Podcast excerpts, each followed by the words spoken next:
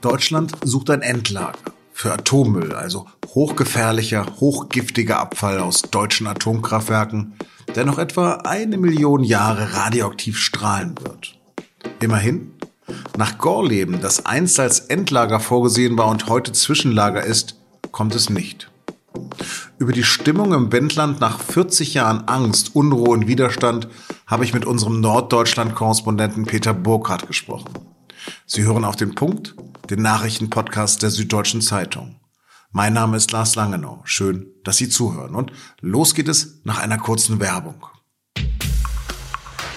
Die heutige Podcast-Folge wird präsentiert von der Allianz Lebensversicherung. Wenn es um deine finanzielle Zukunft geht, dann ist die Allianz für dich da. Und das selbst, wenn die Welt mal Kopf steht. Sie bietet für deine Altersvorsorge Stabilität und Zuverlässigkeit sowie gleichzeitig starke Renditechancen. Focus Money hat die Allianz sogar als finanzstärksten Lebensversicherer Europas ausgezeichnet. Jetzt mit der neuen Allianz Lebensversicherung in die Zukunft starten. Informiere dich persönlich bei deiner Beratung oder digital auf allianz.de slash deine Zukunft. Weder der schwere Atomunfall von Harrisburg 1979 noch 1986 der Gau in Tschernobyl haben ein Umdenken in der Kernenergie vermocht. Erst Fukushima hat es möglich gemacht. Als das japanische AKW 2011 von einem Tsunami erwischt wurde und es zu einem katastrophalen Unfall kam, war der Atomausstieg plötzlich ganz schnell möglich. Ende 2022 also geht der letzte Atomreaktor in Deutschland vom Netz. Doch auch wenn die Bundesrepublik in zwei Jahren aus der friedlichen Nutzung der Atomkraft aussteigt, die hochradioaktiven Abfälle inklusive des tödlichen Plutoniums strahlen weiter. Mindestens noch eine Million Jahre. Und davon darf auf keinen Fall auch nur ein Millionstel Gramm in die Biosphäre, wenn wir nicht eine signifikante Steigerung von Krebstoten haben wollen. Wohin also mit den rund 15.000 Tonnen deutschen Atommüll, die sich bis dann angehäuft haben?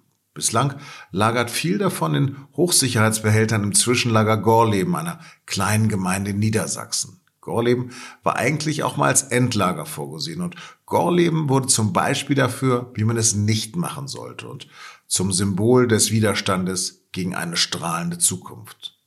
Aber jetzt kann das Wendland aufatmen, denn der CDU-Politiker Steffen Karnitz und Aufsichtsrat der Bundesgesellschaft für Endlagerung hat heute den Zwischenbericht Teilgebiete der Bundesgesellschaft für Endlagerung vorgestellt. Der Salzstock Gorleben ist nach Anwendung der geowissenschaftlichen Abwägungskriterien kein Teilgebiet. Für diesen Fall sieht das Standortauswahlgesetz in Paragraph 36 vor, dass der Salzstock Gorleben aus dem weiteren Standortauswahlverfahren ausgeschlossen wird. Die BGE wird den Salzstock Gorleben daher in der weiteren Bearbeitung nicht berücksichtigen. Drei Jahre lang hatten 70 Wissenschaftlerinnen und Wissenschaftler der Bundesgesellschaft für Endlagerung Daten über den geologischen Untergrund in ganz Deutschland gesammelt. 90 Gebiete in Deutschland haben demnach günstige geologische Voraussetzungen für ein Atommüllendlager. Klar ist, dass das Endlager unterirdisch in Salz, Ton oder Kristallin, also vor allem Granit entstehen soll. Nach einem langen demokratischen Auswahlverfahren soll bis 2031 ein geeigneter Standort gefunden sein. Ab 2050 dann sollen die Behälter dort eingelagert werden. Ausschlusskriterien sind zum Beispiel Gegenden, in denen es Erdbeben oder Vulkane gibt, Wasserzuflüsse oder wenn dort früher Bergbau betrieben wurde. Mögliche Gebiete liegen etwa in Bayern, Baden-Württemberg und Niedersachsen, aber auch in Ostdeutschland. Konkreter aber wird es erst in den kommenden Jahren. Ob es nun zumindest im niedersächsischen Gorleben zu spontanen Freudensprüngen gekommen ist, darüber habe ich mit meinem Kollegen Peter Burkhardt gesprochen. Ich habe ihn heute Mittag am Handy vor Ort erreicht. Peter, du bist gerade in Gorleben. Tanzen die Leute da auf der Straße? nee, tatsächlich nicht. Also es ist unglaublich still. Da fuhr ein Traktor und, und drei Fahrradfahrer. Man musste ein bisschen nach Menschen suchen, habe aber welche gefunden. Also es sind welche da und äh, vieles war ja auch ein bisschen zu erwarten, aber die sind jetzt also ein bisschen baff eher. Also die hat das jetzt nicht so erwartet, dass das jetzt in dieser ersten Runde, dass sie das sozusagen jetzt draußen sind. Also es ist kein, kein Feuerwerk und kein Volksfest. Äh, ganz im Gegenteil, es ist sehr still hier. Mit wem hast du denn gesprochen? Also ich war dann beim Bürgermeister, der wusste auch nicht recht, klar, die freuen sich, aber die müssen es erstmal alles sacken lassen. Und äh, irgendwie ist er froh, dass es endlich vorbei ist. Es gibt ja auch Leute, abgesehen davon, die ja nicht dagegen waren, die auch dachten, das ist gut für, für hier diese Region, Arbeitsplätze und so weiter. Aber ich meine, die Mehrheit ist natürlich äh, ganz klar dagegen. Und wenn man jetzt hier mit den äh, aktiven Gegnern spricht, die wissen noch gar nicht, was sie dazu sagen sollen. Haben das ja alle auch aus dem Radio oder so erfahren. Der Bürgermeister war auch ein bisschen pikiert, dass er das nicht auf einem anderen Weg erfahren hat. Ja, so ein bisschen so eine ungläubige, ungläubiges äh, Erwachen, kann man sagen, hier in Gorleben. Ich habe das noch miterlebt. Wir sind beides alte Säcke. Wie war das denn für, für jüngere Leute? Wie kann man denen erklären, was in Gorleben eins los war? Ach, Gollum ist ja im Grunde so das Symbol auch. Also ich sprach mit einer, einer äh, wirklich langjährigen Aktivistin und die sagte, es geht ja nicht nur, es ist nicht nur der Triumph, dass, dass das Endlager nicht nach Gollum kommt, sagt dann, Leute wie Sie hätten eigentlich dazu beigetragen, dass überhaupt das Ende der Atomkraft in Deutschland eintritt. Ähm, sie meint sogar, dass ihr Aktivismus auch im Grunde so zu Rot-Grün geführt hat damals. Also es ist eine, es war so eine entscheidende Bewegung hier. Also Gorleben ist im Grunde genommen das, das Symbol Wackersdorf vorher noch in Bayern, da wird sich auch der eine oder andere der etwas älter schon noch dran erinnern. Und hier in Gorleben sind so diese Symbole des Widerstands gegen, gegen die Atomkraft.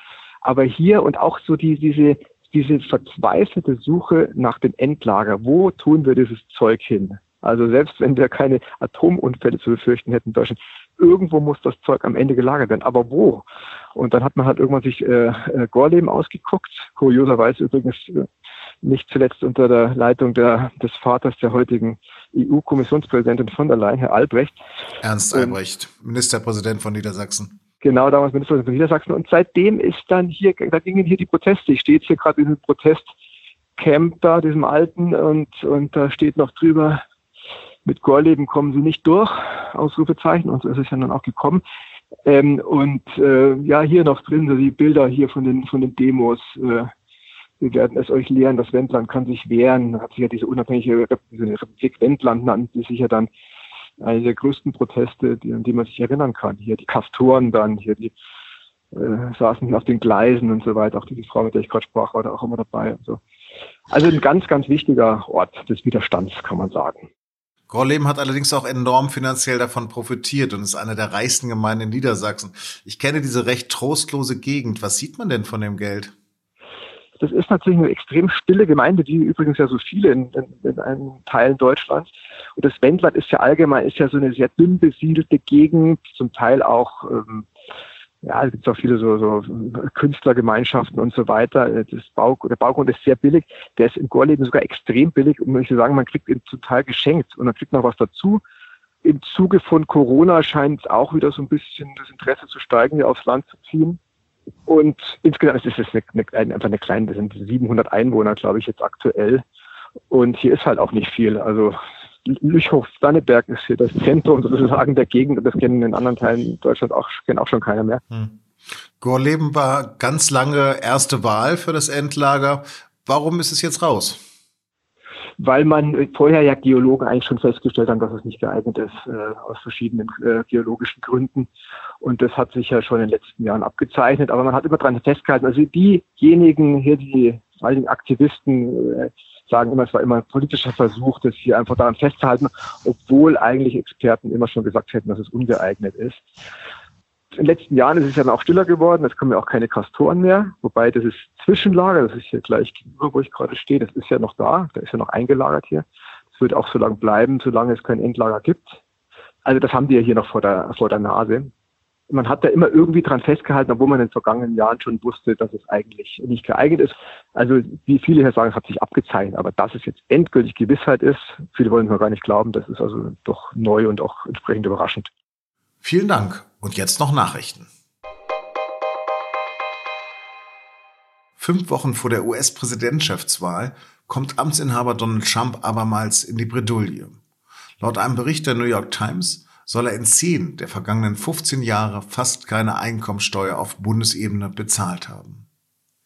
2016 und 2017 habe er jeweils lediglich 750 Dollar bezahlt, berichtet die Zeitung. Massive Verluste aus seinem Unternehmen hätten hunderte Millionen Dollar seines Einkommens aufgehoben. Alles Fake News, sagt der US-Präsident und teilt stattdessen gegen die Finanzbehörden aus.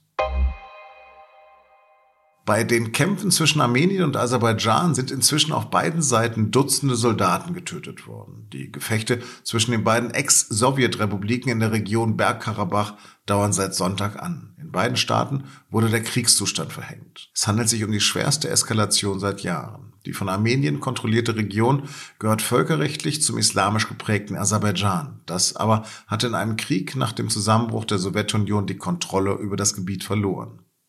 Seit 1994 gibt es eigentlich eine Waffenruhe. Das öl- und gasreiche Aserbaidschan hat die Türkei als Verbündeten. Das völlig verarmte, christlich geprägte Armenien setzt auf Russland als Schutzmacht. Die AfD-Bundestagsfraktion hat ihren Sprecher Christian Lüth fristlos gekündigt. Fraktionschef Alexander Gauland verkündete die Entscheidung über seinen einst eng Vertrauten in einer Fraktionssitzung. Hintergrund sind menschenverachtende Äußerungen über Migranten in einer TV-Dokumentation, die Lütt getätigt haben soll. In der Pro7-Doku soll Lütt unter anderem gesagt haben, je schlechter es Deutschland geht, desto besser für die AfD. Außerdem soll er gesagt haben, dass man Migranten erschießen oder vergasen könne.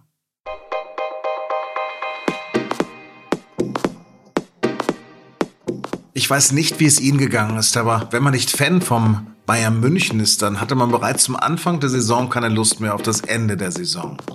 Doch jetzt hat der FCB mal wieder ein Fußballspiel verloren, das erste im Jahr 2020. Doch auch der traditionell direkte Konkurrent Borussia Dortmund hat am Wochenende überraschend Punkte liegen lassen. Könnte die Bundesliga also doch noch spannend werden? Darum geht es heute bei Und nun zum Sport. Meine Kollegen reden dabei auch über die ersten beiden Trainerwechsel der Saison, nach gerade mal zwei Spieltagen. Hören Sie doch mal rein. Den Podcast Und nun zum Sport finden Sie unter sz.de-podcast. Das war auf den Punkt. Redaktionsschluss war 15.30 Uhr. Vielen Dank fürs Zuhören und bleiben Sie uns gewogen.